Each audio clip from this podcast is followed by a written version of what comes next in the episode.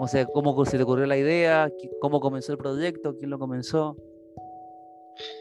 Hola, buenas chicos, ¿cómo andan? Eh, mi nombre es Renzo Airasca, tengo 22 años, em, estoy estudiando contabilidad en la Universidad de Mendoza.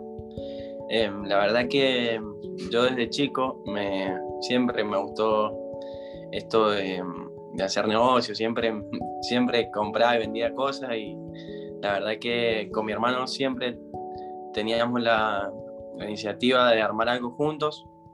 Y, bueno, se dio que justo un amigo tiene un, local donde abajo tiene una peluquería y remodeló los dos cuartos de arriba.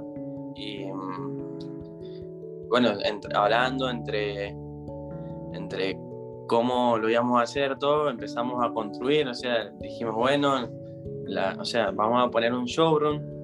Eh, al principio no sabíamos si era de hombre o mujer, nos decidimos por lo masculino, por la seguridad, pues también hay, que tener ojo para, para traer la ropa, no es cuestión de, de largarse.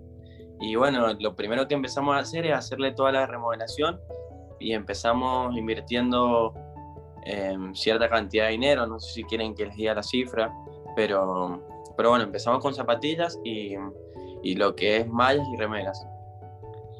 Y, bueno, la, la verdad que al principio tuvimos mucho apoyo de nuestros amigos. Eh, después fue que, que, fuimos creciendo, hicimos la página y, y cada vez se, hacía más realidad un emprendimiento que empezó con nada. Eh, Renzo, ¿cuándo comenzó exactamente? ¿Cuándo